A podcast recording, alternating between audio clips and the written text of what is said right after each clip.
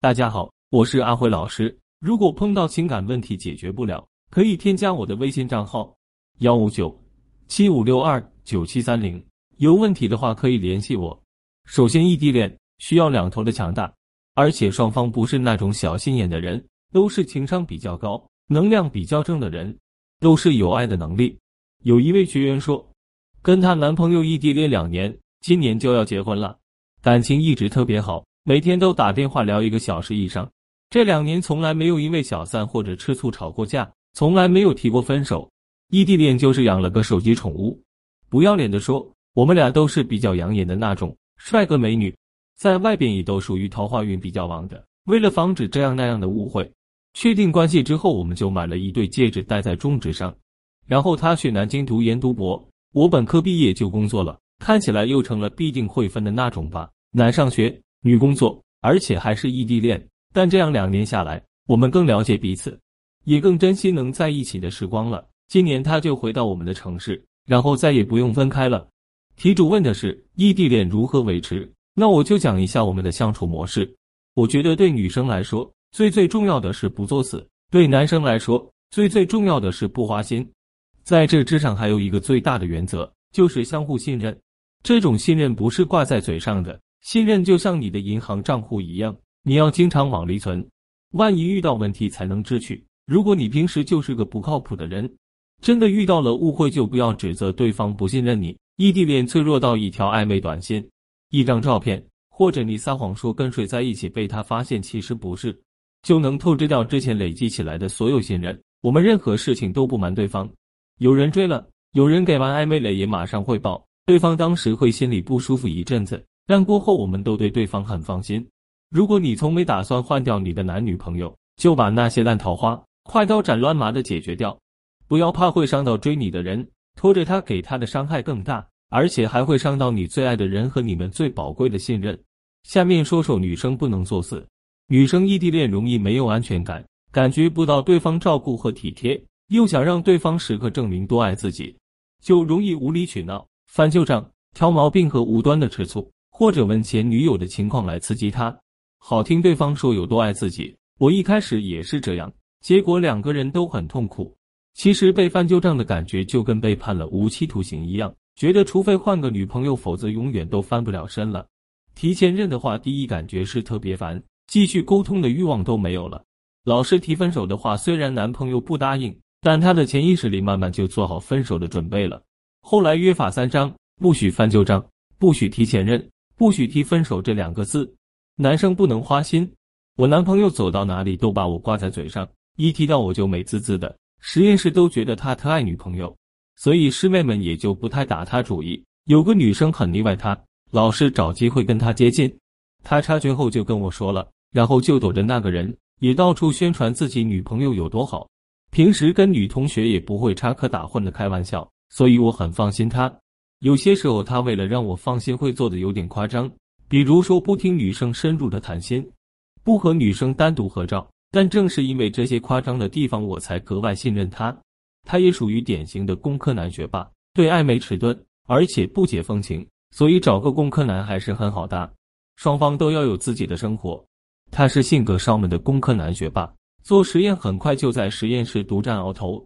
我是好奇心旺盛，喜欢旅行和爱理财。爱读书，喜欢弹钢琴和听音乐会，看舞台剧的女文青。我们的关注点和眼界是互补的，三观稍有分歧，但相差不大。我喜欢的东西让他觉得新鲜和很酷，他做的科研成果让我很佩服。我们都很有上进心。他在学校里圈子和眼界相对单纯一些，见到的挫折也比较少。我在工作上遇到的困难多，而且需要克服很多东西，所以他直播的大坎上心理压力很大。我能理解他的痛苦。也能很好的疏导他的情绪，虽然不在身边，但我的阅历能让他很信我说的。每次给他打气都能一针见血的很管用，他觉得自己心里有个后盾。我也没有一心全扑在他身上，他在忙着做实验、读文献的时间里，我忙着读书、写书评、游泳、练字和走南闯北。我的工作也在一直升级，接连的跳槽让我的工作还不错。他可以拿着在实验室里炫耀，收获一片羡慕。很多次旅行都是我一个人出发，一路上认识好多朋友，很多变成了现在的闺蜜。她通过我的电话了解了我去过的地方、认识的人、奇闻志士，还有人文历史。我的电话对她来说是一种调剂，给她枯燥的科研生活注入了很多活力。通过她，我也了解到了人不是只要拼命努力就一定能成功。想要做出成果，你要有好的思路和对的实验方案，尽量不要给对方传递负面情绪。我们遇到困难都会想抱怨，都会不开心，但自己的问题终究要自己解决掉。本来距离就远，偶尔一个电话还都是坏情绪和抱怨，好像全天下都欠了你一样，会多讨人厌。一定需要有共同的美好规划。我喜欢旅行，他喜欢好车，我们都喜欢美食，而且都想要有个大房子。他喜欢体制内的，有章可循，有多努力就有多大回报的工作。我喜欢有风险的，收益也高的创业或者投资。实现我们的目标需要钱。我现在的投资年收益能达到百分之十五左右，每年我们都有一部分收入当做梦想基金，额外的收入也会划入梦想基金里。所以每天都在向梦想靠近一点，这部分钱还在平时的投资里边，并不会单独拿出来。但有了梦想基金，我们就不会因为把钱花在哪里产生矛盾，而且看着两个人一起一点点的接近梦想，真的是件无比幸福的事情。跟对方深入的聊一次，搞清楚两个人的金钱观、人生观和价值观，以及有哪些必须要实现的梦想和绝对不能妥协的原则，看起来好像是假大空的东西一样。但其实最根本的分歧和最不可调和的矛盾都产生在这里，这也有助于帮你认清自己，摸透了这些以后，很容易就能分辨适合自己的人。把底线先摆出来，对方就不会犯错。比如说，有了钱你会投资还是买车？比如说，一样的钱你更倾向于花在装 X 还是花在提高生活品质？比如说，双方老人的赡养上都有哪些要求？比如说，你更喜欢随心而动，与世无争，还是要拼尽全力做人上人？比如说，你认为过自己想要的生活更重要，还是别人的认同更重要？每天都要联系，哪怕就是发个短信。当然了，每个人都不一样，可能有的情侣就是节奏比较慢，那种不在这个讨论之列。学会时间管理，填满你的空闲时间，不要让孤独寂寞有机可乘。刚异地恋的那段时间，他因为要熬夜做实验，所有的心思都扑在实验室，而我正好处在最最清闲的大三。所以不可避免的觉得孤独寂寞，以及想找茬吵架。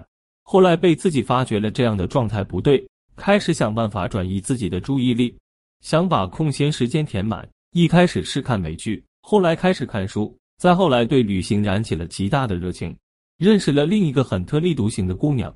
她一个人搭车去过西藏，也走过北疆，去尼泊尔玩过高空跳伞。然后我的兴趣就彻底转移到旅行上。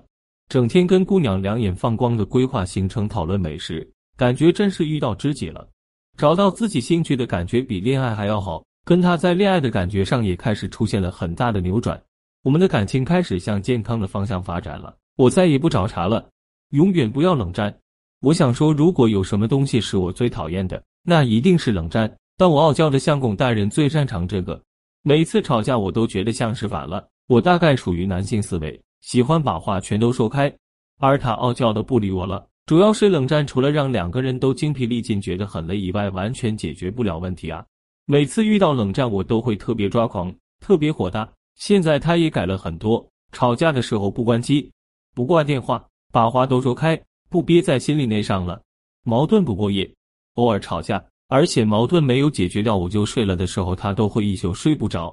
所以因为心疼他。我们的矛盾和吵架从来不过夜，解决完了再睡觉，不赌气。这样久了，发现有个很好的效果，就是我们回想起来都觉得几乎没有吵过架，因为矛盾很快就解决掉了，一点也不伤感情，而且不让人觉得这段感情很累人。学会控制厌恶。之前看到过一句话：婚姻最重要的是学会控制厌恶。其实恋爱也一样，在一起久了，对方就处在我们的心灵舒适区，说话也就百无禁忌。经常会戳到对方痛处，但是你想一下，一个朋友对你表现出嫌弃和厌恶的话，你也会变得开始讨厌他吧？恋人也是一样，如果他有地方让你不满意，你想让他做得更好，就换个角度说出来已经很棒了。但如果怎么样就更好了，直接嫌弃的话，就会瞬间打消掉对方的积极性。经常赞美对方，不是让你们虚情假意的去拍对方马屁，而是对方在你心里有多好。都说出来让他知道。一开始我也受了书里或者电影里常见的恋爱方法论的影响，觉得表现的更爱的话就说了，高贵冷艳对方才能对你保持兴趣。这个理论放在我们俩身上完全是错的。异地恋的人都没有安全感。我发现我刻意的跟他减少联系，他也会焦虑。我的男友也从来不吝啬给我赞美。从他那我才发现我还有那么多优点，给了我极大的信心。现在我也毫不掩盖对他的喜欢和崇拜，哪怕他有个表情很帅，电到我了，我也会马上告诉他。虽然当时他会傲娇的斜眼看着我。会说我也就你自己觉得我帅，然后强忍着笑意不让我看出来。现在我们都觉得对方是最懂自己的人。换个角度想一下，如果你兴致勃勃的跟他分享你的旅游攻略、科研成果或者游戏的高分，本来就弱势的对方因为自尊心强吃你一句切，这些有什么用？你会不会觉得他都完全不懂你的好，或者配不上你？我们不需要每个自己擅长的领域对方也都擅长。当我们需要跟对方分享自己喜欢的东西的时候，对方也能表示一下肯定，不要打着爱对方的名义做一些不必要的牺牲。之前看过一段话，我喜欢香蕉，可是你给了我一车的苹果，然后你说你被你自己感动了，问我为什么不感动，我无言以对。然后你告诉全世界，你花光了所有的钱给我买了一车苹果，可是我却没有一点点的感动。我一定是一个铁石心肠的人，我的人品一定是有问题的。可我只是喜欢香蕉而已啊！老公不吃辣，我无辣不欢。有些人说吃不到一起去的，肯定过不到一起去。但其实他回来的时候，我们都在一起吃饭。在外边我会点我喜欢吃的，他点他喜欢吃的，偶尔他也会帮我点。在家吃也一样，我从没有想过放弃自己吃辣的权利。他也没有因为爱我就逼着自己练吃辣。其他事情也是，我们不做对方不需要的牺牲，因为有牺牲了就会有委屈。就想要对方同等的回报，不然也不会经常听到我都为你付出那么多了，你就不能迁就我一下啊？这种话，在一起是为了陪伴，为了开心，不是为了被对方绑架。最后说一下我异地恋的感受，每个朋友听说我是异地恋的时候，都会第一时间表示同情。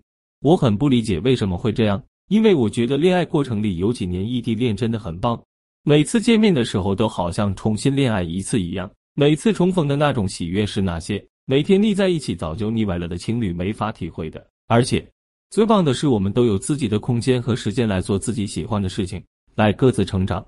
如果两个人可以天天见面，你们就不得不陪对方做一些他喜欢但你不喜欢的事情，容易产生矛盾，而且浪费时间。因为对方不在身边，所以遇到困难和挑战没有软弱的权利。还要提醒一下各位，你可以按照我说的有道理的地方来要求自己。但请一定不要按这些标准来强求对方哦，多多反思一下自己要怎么办才可能改变。最后，祝所有的异地恋都能修成正果。